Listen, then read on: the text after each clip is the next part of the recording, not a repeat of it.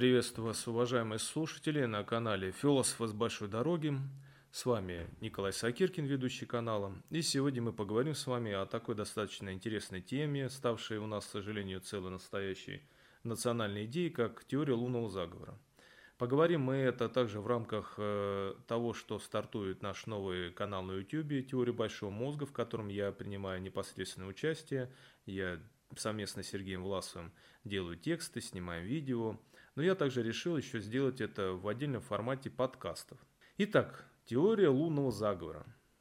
Тыду своему, когда-то в юности я тоже поддерживал подобные вещи. Ну, знаете, очень достаточно такая интересная теория, а еще так на волне антиамериканских настроений, которые были очень популярны э, во времена моего школьного детства. Это выглядело, знаете, так, с рода таким настоящим опровержением так вот, что собой представляет теория лунного заговора? Лунный заговор – это, наверное, одна из наиболее популярных и, наверное, самая идиотическая из теорий заговора. У нас, к сожалению, повторюсь, ставшей национальной идеей. К сожалению, опять-таки, не все э, у нас люди умеют и хотят пользоваться открытой информацией на эту тему, а слушают каналы подобные РЕН-ТВ, да и ну и просто, опять-таки, повторюсь, на волне антиамериканских настроений, эта теория выглядит довольно популярной. Что самое забавное, пришла-то она как раз к нам из самих Штатов. А, например, в том же СССР, если вы посмотрите вырезки из периодической печати, Э, да и, в принципе, из различных собраний на космическую тему никто не сомневался в том, что американцы были действительно на Луне, и я сейчас расскажу вам почему. Более того, если вы посмотрите различные лекции наших астрофизиков, посмотрите выступления наших космонавтов, в частности Евгения Леонова, то вы не услышите от них подобного рода заявлений, опровержений. Э, более того, Леонов даже удивлялся такому невежеству. Он это и называл невежеством, не верит в то, что американцы были на Луне. А какие же есть доказательства, спросите вы, то, что американцы были на Луне? Но на самом деле доказательств очень много, этому посвящены целые книги. Я здесь даже посоветовал бы, наверное, э, почитать книгу Виталия Егорова э, «Люди на Луне». Там расписано все от э, мелочей, от съемок, от съемок современных луноходов и спутников, китайских, индийских, до статистики по расходу топлива. Ну, то есть целый научный труд посвящен этому. Но самое главное, давайте же разберем, какие есть доказательства, вот ну, объединим их какие-то такие вот группы. Ну и, конечно же, первое – это следы на поверхности земного спутника. Японская и индийские автоматические станции, хотя э, по сути не имеют высокого разрешения на своих камерах, но тем не менее они смогли зафиксировать признаки лунных посадок, то есть это пятна грунта, разбросанного лунными модулями – при посадке и взлете, вытоптанные астронавтами участки поверхности и так далее. Ну, тут, конечно же, уфологи могут заявить, что это были пришельцы или кто там еще, но это, знаете, э, это уже э, к другой палате, это совершенно другой разговор. Второе. Лазерные уголки отражателей. Да, многие будут удивлены, если вы послушаете лекции э, наших астрономов, вот в частности астрофизика Владимира Сурдина, достаточно популярного в сети, ну не только его, но в частности, он мне просто нравится как рассказчик. Он вам скажет, что их оставили астронавты, американцы. С их помощью они измеряют расстояние до Луны, то есть этим пользуются наши астрономы достаточно давно, но другой вопрос, если бы их не было тогда, кто бы их поставил? Опять, что инопланетяне или, может быть, э, а опять-таки популярная была теория заговора, что якобы нацисты побывали на Луне – Третье – это документальные свидетельства в результате отслеживания лунной программы. И не американские, кстати, а советские. Наши космонавты, ну, Леонов, Гречка, давали интервью, в которых рассказывали о том, что советские спецслужбы, ГБ, ГРУ, они отслеживали каждый этап, каждый шаг лунной программы.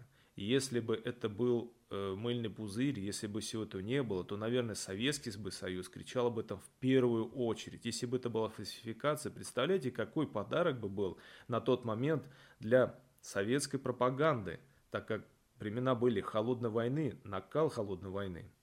А как же подделки, спросите вы? Ну, в сети у нас популярно некое признание Стэнли Кубрика, то есть даже те, кто уже понимал, что поддерживать лунный заговор за глупо, они говорили, мол, ну, как бы некоторые моменты были досняты там Стэнли Кубриком в павильонах специальных.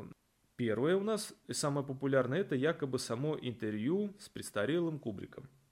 Напомню, Кубрик в конце своей жизни вел достаточно такой замкнутый образ жизни, и как бы это тоже стало таким вот одним из звеном задуматься, что он что-то скрывает, или, мы, или у него что-то есть такое, чего не хочет он говорить.